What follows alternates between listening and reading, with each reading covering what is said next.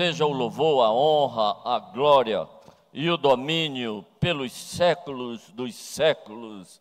Amém. Tu és digno, tu és digno de receber a honra, a glória, o louvor e a adoração, porque foste morto e com o teu sangue compraste para Deus pessoas de todos os povos, tribos, línguas e nações, e para Deus os constituíste sacerdotes e reinos.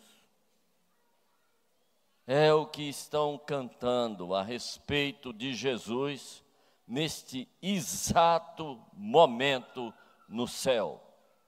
Miríades e miríades de anjos, arcanjos, querubins, serafins, seres viventes estão neste exato momento enaltecendo os merecimentos de Jesus Cristo.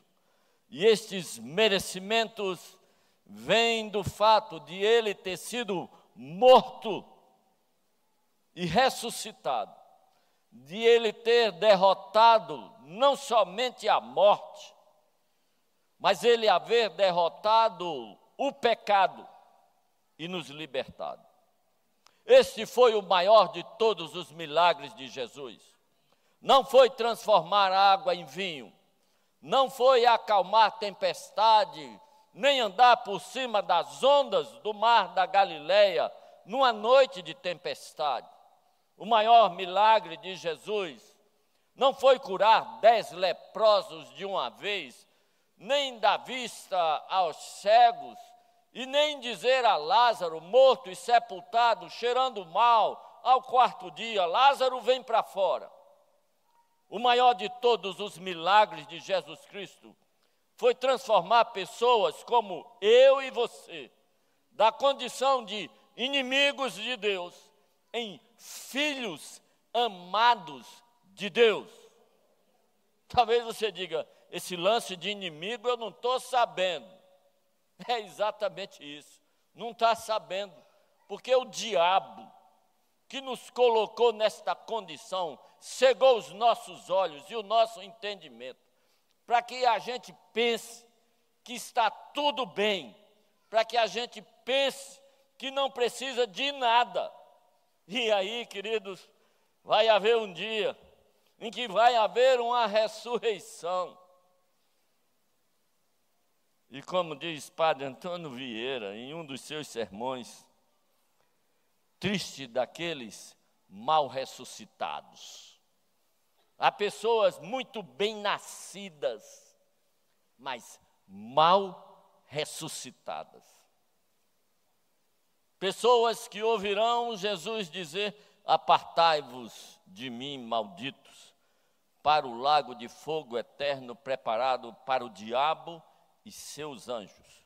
Não foi preparado para nenhum de nós, não foi preparado para ninguém que foi criado à imagem e semelhança de Deus, foi preparado para o diabo e seus anjos, mas infelizmente, algumas pessoas virão parar lá, simplesmente porque rejeitaram a oferta de Deus que os levaria para o céu.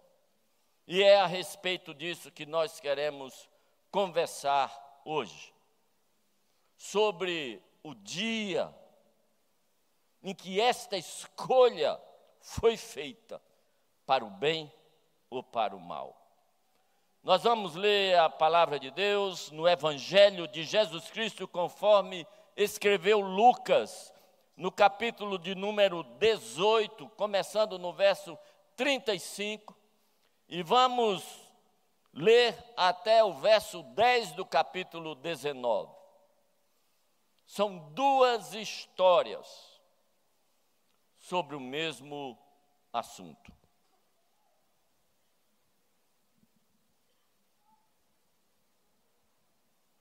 Aconteceu que, ao aproximar-se Jesus de Jericó, estava um cego assentado à beira do caminho pedindo esmolas. E ouvindo o barulho da multidão que passava, perguntou o que era aquilo. Anunciaram-lhe que passava Jesus o Nazareno, Jesus de Nazaré. Então ele clamou: Jesus, filho de Davi, tem compaixão de mim. E os que iam à frente o repreendiam, para que ele se calasse. Ele, porém, cada vez gritava mais alto: Filho de Davi, tem misericórdia de mim. Então Jesus parou e mandou que o cego lhe fosse trazido. E ele, chegando, Jesus lhe perguntou: Que queres que eu te faça? Respondeu o cego: Senhor, que eu torne a ver. Então Jesus lhe disse: Recupera a tua vista, a tua fé te salvou. Imediatamente tornou a ver e seguia glorificando a Deus. Também todo o povo, vendo isto, dava louvores a Deus. Capítulo 19. Entrando Jesus em Jericó, atravessava a cidade. E eis que um homem chamado Zaqueu, maioral dos publicanos e rico, procurava ver quem era Jesus, mas não podia por causa da multidão, por ser ele de pequena estatura. Então, correndo adiante, subiu a um sicômoro a fim de vê-lo, porque por ali havia Jesus de passar. E quando Jesus chegou àquele lugar, olhando para cima, disse: Zaqueu, desce depressa, pois me convém ficar hoje em tua casa. Ele desceu a toda pressa e o recebeu com alegria. E todos os que viram isto murmuravam, dizendo que ele se hospedara com homem pecador. Entretanto, Zaqueu se levantou e disse ao Senhor: Senhor, resolvo dar aos pobres a metade dos meus bens, e se em alguma coisa tenho defraudado alguém, eu restituo quatro vezes mais. Então Jesus lhe disse: Hoje houve salvação nesta casa, pois que também este é filho de Abraão porque o filho do homem veio buscar e salvar o perdido. Jesus, isso é o que mais tem aqui. Pessoas que estavam ou ainda estão perdidas. E por isso, Jesus, nós te pedimos que tu operes em nós, como operaste na vida daquele cego e na vida de Zaqueu. Em teu nome, para a tua glória, Jesus, nós pedimos amém.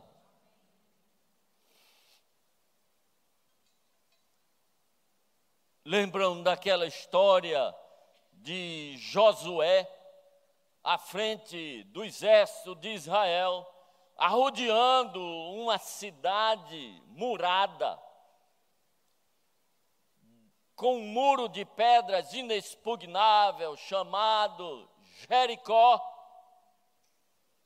aquela cidade foi destruída. Aquela cidade desabou. Aquela cidade foi incinerada. E naquela ocasião foi lançada uma maldição por Josué e repetido por todo Israel: Maldito aquele que reconstruir Jericó. Com a morte do seu primogênito lhe lançará os alicerces, e com a morte do seu último filho lhe colocará as portas. Pois não é que teve um doido que inventou de reconstruir Jericó? O nome dele era Iléu. E aconteceu do jeito que fora predito. Quando ele lançou os alicerces, Abirão, o seu primogênito, morreu. E ainda assim ele continuou a construção, até que ao colocar as portas, enterrou seu último filho, Segube. É esta Jericó reconstruída que Jesus está atravessando. O texto diz que na entrada da cidade havia um homem mendigo e cego. Lucas não diz o seu nome, mas esse mesmo texto descrito por Marcos traz o nome do cego, Bartimeu, que significa filho de Timeu. E diz que Bartimeu era colocado ali, à beira da estrada, na entrada da cidade, para pedir esmolas. E como ele tinha que ficar sob o sol e sob chuva, havia uma capa, a capa do mendigo. E um dia Bartimeu está lá, como nos demais dias, envolto pela sua capa e na mais absoluta escuridão, quando escuta um barulho. Os seus ouvidos aguçados de cego detectam um barulho diferente e ele pergunta: o que está acontecendo? E alguém diz: Jesus de Nazaré está chegando. Jesus de Nazaré. Dizer que Jesus era de Nazaré, queridos, não agregava nenhum valor. Era quase que um deboche. Nazaré era um pontinho no mapa nas montanhas da Galileia. A Galileia já não era um negócio muito legal. Judeu raiz era da Judéia. A Galileia ficava vizinho da Síria, da Fenícia. Por isso era chamado Galileia dos gentios, porque havia um intercâmbio comercial e cultural entre a Galileia e essas nações gentílicas. E Nazaré era nada dentro do nada. Quando Felipe foi chamar Natanael e diz: O Messias chegou, ele vem de Nazaré. Natanael diz: Pode porventura vir alguma coisa boa de Nazaré? Disseram ao cego: Jesus de Nazaré. E o cego não sei se não entendeu ou entendeu mais do que a gente imaginava. Começa a gritar: Jesus, filho de Davi.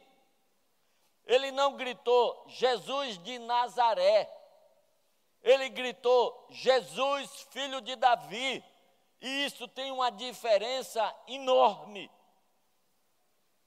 Dizer que Jesus era filho de Davi era assumir que Jesus Cristo era tudo o que ele dizia ser, e que os doutores da lei, e que os rabinos, e que os fariseus, que tinham obrigação de conhecer a lei, não tinham captado.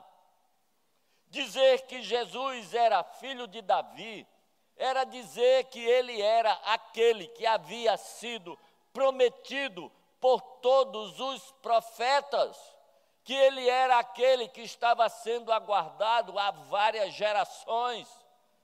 Era dizer que ele era não apenas o herdeiro do trono de Davi, o legítimo rei de Israel, mas muito mais. Era dizer que ele era o Messias o Messias. Aquele cego não frequentou nenhuma escola de escrituras, provavelmente não tinha entrada franqueada em nenhuma sinagoga, muito menos no templo em Jerusalém, mas sabia tudo o que era necessário se saber a respeito de Jesus, que aqueles que tinham a obrigação de saber não sabiam. E quando ele começa a gritar: Jesus, filho de Davi, tem misericórdia de mim, a multidão que não notara o cego para lhe dar uma esmola, que não dera atenção ao cego para lhe tornar menor a escuridão, no instante se sentiram incomodados, se tocaram e disseram: cala a boca, não incomoda, cala a boca, fica na tua.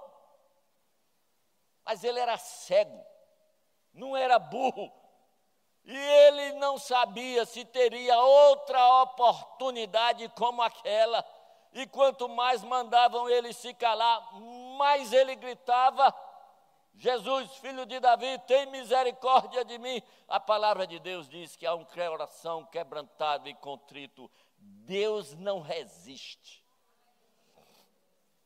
Jesus Cristo para, manda que o cego seja chamado. Marcos diz que ele sacode de si a sua capa. Por alguma razão, ele sabia que não precisaria mais daquela capa. E ele corre para Jesus e Jesus lhe faz a pergunta desconcertante: Que queres que te faça? Sim, queridos, porque a mim me parece que é óbvio que um cego quer ver. Bom, a mim,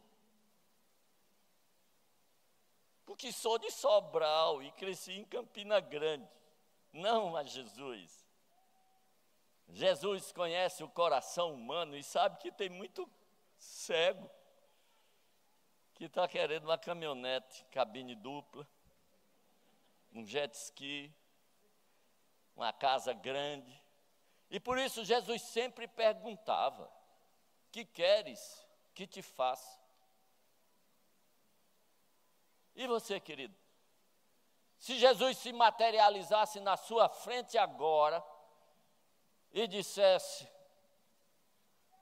Que queres que te faça? Não assim, na frente de todo mundo, certamente Deus Neto vai dizer: Senhor, eu quero que tu me uses na tua obra. Jesus vai dizer: Fala sério, cara. Tu está querendo outra coisa. Que queres que te faça? Ele diz: Senhor, que eu torne a ver. O que me leva a entender que um dia ele tivera visão e a havia perdido. E Jesus diz a ele: Vê. E ele fica vendo. Interessante, teve um cego que também disse que queria ver, e Jesus cuspiu e botou cuspe no olho dele. Teve outro que disse que queria ver, e Jesus cuspiu no chão e fez lama com cuspe terra e botou no olho dele. Mas esse foi mais light. Jesus apenas disse: vê, e ele ficou vendo. Porque este é o Jesus, querido que não é repetitivo, que não é monótono, que não se obriga a curar todas as pessoas do mesmo jeito, que não se obriga a acalmar a tempestade todas as vezes da mesma forma. Ele é extremamente variado e ele trata a cada um de nós de um jeito diferente. E o milagre que ele opera na minha vida é de um jeito diferente do que ele opera na tua vida. Portanto, não formate, não estabeleça como é que ele deverá agir.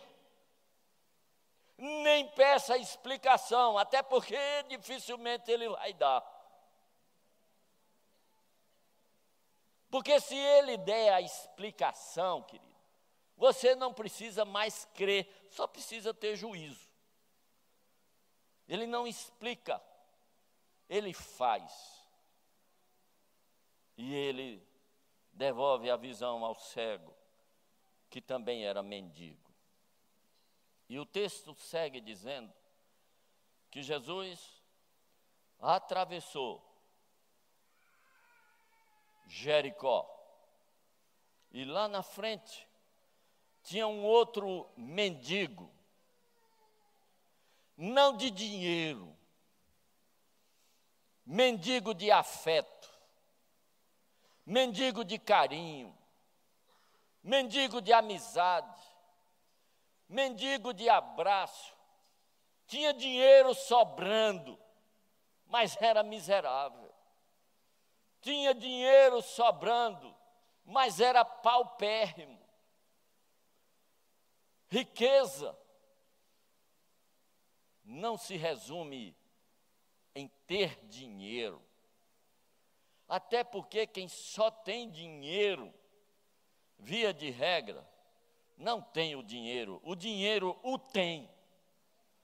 E são pessoas escravas, são pessoas miseráveis.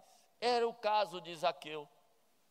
Ele era considerado a escória da sociedade judaica, porque ele cobrava impostos dos judeus para dar para os romanos, e ainda colocava uma taxa adicional. Por isso que eles eram considerados não apenas traidores da pátria, mas também ladrões, porque às vezes eles exorbitavam nessas taxas. Essa pessoa não recebia abraços pelo meio da rua, não recebia tapinha nas costas, ninguém o convidava para um churrasco, ninguém ia ao seu aniversário. Eram pessoas mendigas de afeto. E ele ouviu dizer que Jesus ia passando e corre para ver Jesus passar. Ele queria ver Jesus passar. Mas outra vez, a multidão. É que ele tinha dinheiro, mas não tinha altura. E mesmo que ele subisse numa pilha de riqueza, não conseguia ver além da multidão. Mas ele estava determinado. E então ele vê um sicômoro, uma árvore, uma árvore grande. Calculou que Jesus ia passar por ali. Correu para subir num sicômoro. Queridos, já é ridículo. Um homem cheio de balangandã de ouro, vestido de seda, de pluma e paetê, pulando para subir numa árvore. Agora imagine um cara, além disso, nanico, tentando subir numa árvore grande. Imagine o desmantê-lo. Pois é, ele teve que deixar embaixo toda a pose, todo o bom senso, e subiu na marra. Não sei se alguém deu uma mãozinha, fez a mão de gato para ele. O fato é que ele chegou lá em cima e se organizou para ficar lá de cima, vendo Jesus passar. Lá vem Jesus, com Jesus a multidão, e Jesus para embaixo daquele pé de pau. Ele deve ter ido à loucura lá em cima, deve ter tentado se disfarçar de galho ou de passarinho e deve ter ficado torcendo, vai embora, vai embora. Para terror dele, Jesus levanta os olhos. E quando Jesus levanta, todo mundo levanta. Fala sérios aqui, vai em cima. Estou indo para a tua casa. Desça daí. Desça daí, porque eu estou indo para a tua casa. E Zaqueu desce às pressas, vai para casa.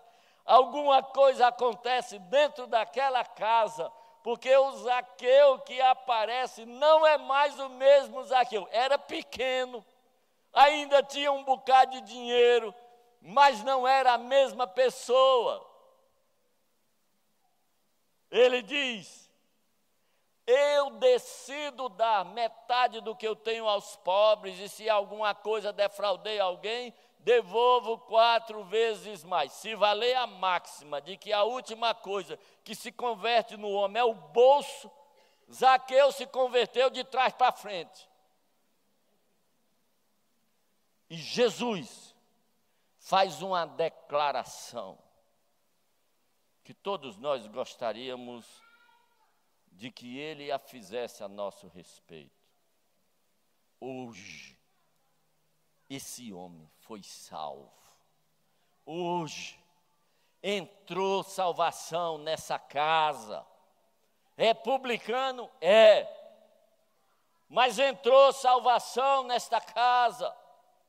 Não é mais o mesmo publicano, agora é um publicano filho de Abraão, é um jeito de dizer: este publicano é filho de Deus, o nome dele está escrito no livro da vida. Deixa eu lhe dizer uma coisa, querido. E é isso que eu quero que você considere mais nesta noite. Aquela cidade, dizem os comentaristas, Jericó, naquele tempo,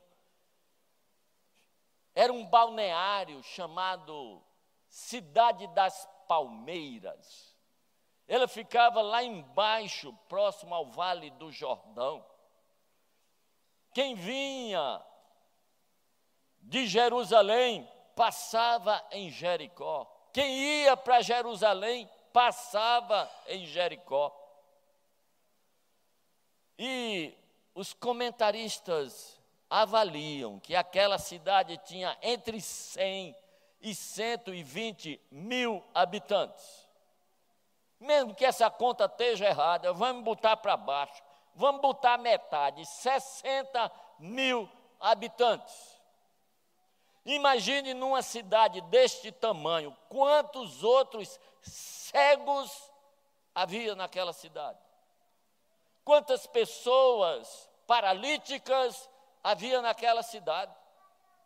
Quantas pessoas surdas, mudas havia naquela cidade? Quantas pessoas endemoniadas havia naquela cidade? Quantos outros publicanos infelizes havia naquela cidade? Quantos outros infelizes, sem serem publicanos, havia naquela cidade? Mas o texto diz que apenas Bartimeu na entrada, Isaqueu na saída, tiveram a sua vida e a sua história transformada. Por que será que nenhum outro cego se manifestou? Por que será que ninguém mais pediu para ser curado? Por que será que ninguém mais teve a vida transformada? Penso eu que, como Jesus não era ainda unanimidade, e nunca foi, penso que aquelas pessoas que precisavam desesperadamente do Jesus, filho de Davi, do Messias, do Rei dos Reis, Senhor dos Senhores, do Todo-Poderoso, Criador dos céus e da terra, eu acho que eles resolveram deixar para a próxima passagem de Jesus. Vamos ver se essa, se essa, essa cura se sustenta. Vamos ver se Zaqueu, de fato, mudou de vida. Para a semana ele deve passar aqui de novo. E aí, aí eu me acerto. Coitados mal sabiam que Jesus jamais voltaria a Jericó. Jamais Jesus voltaria a Jericó, porque ele estava indo para Jerusalém, onde ele seria crucificado e depois sepultado. E aquelas pessoas que deixaram para a próxima semana morreram cegas, morreram paralíticas, morreram surdas, mudas, morreram infelizes, porque deixaram para um dia que eles pensavam que tinham e não tinham. Querido, você acha que o que está acontecendo aqui é o que? Jesus está passando. Jesus está passando.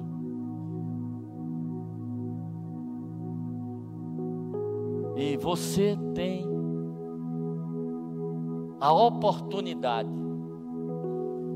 de clamar a Ele agora: Jesus, filho de Davi, Rei dos Reis, Senhor dos Senhores, Senhor da história, Senhor da cura, Senhor do milagre, Príncipe da paz, tem misericórdia de mim.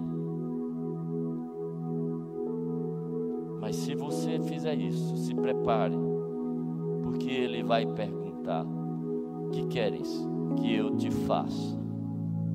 E você vai ter que dizer de todo o coração.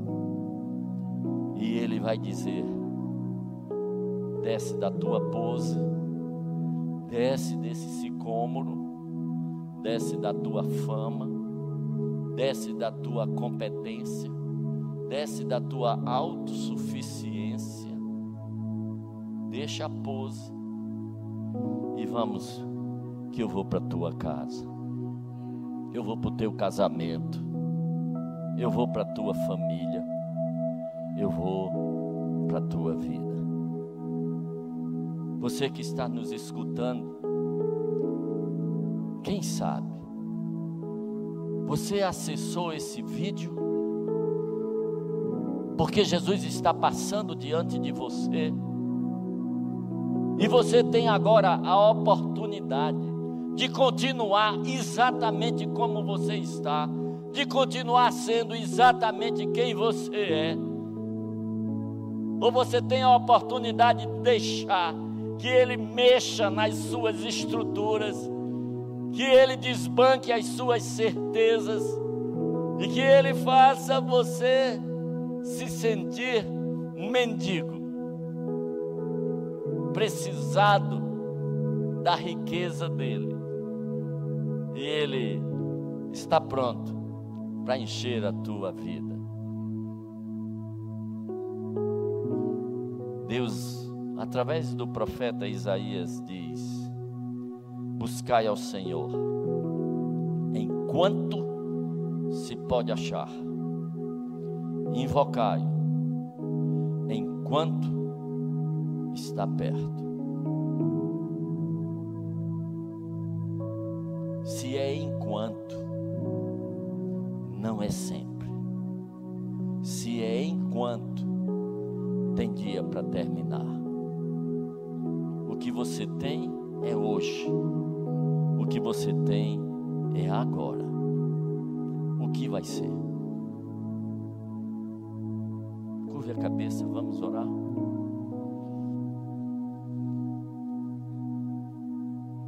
Espírito Santo de Deus, se eu não tiver sabido dizer as coisas, fala tu mesmo com estas pessoas. O que está em jogo uma eternidade. O que está em jogo é a cura. O que está em jogo é a paz. Espírito Santo, faz essas pessoas ouvirem a voz, não de Jesus de Nazaré, não de Jesus uma doutrina, não de Jesus uma religião, mas de Jesus, o Filho de Deus. Senhor dos Senhores. E aí, o que vai ser, querido? O que vai ser, querida? Quer sair do seu lugar e vir aqui dizer a Ele o que você quer que Ele lhe faça? O que você quer que Ele faça no seu casamento? Que você quer que Ele faça com seu filho drogado? O que você quer que Ele faça com seu negócio falido?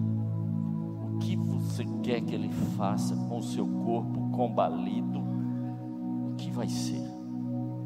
Vai voltar para casa, mendigo?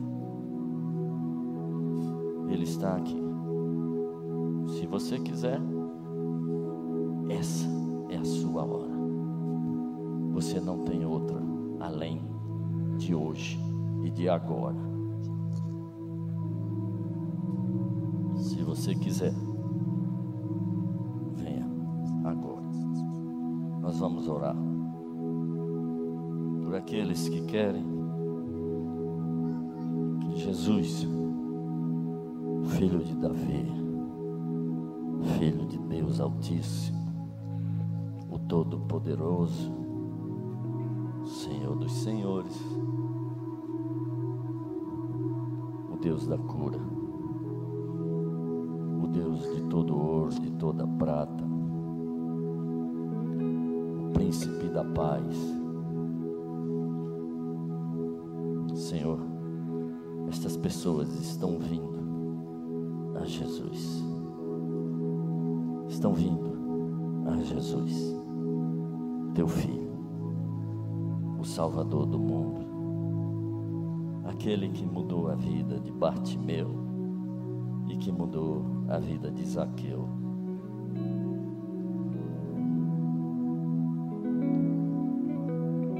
Jesus Cristo disse: Ninguém vem a mim se o Pai que o enviou, que me enviou, não o trouxer.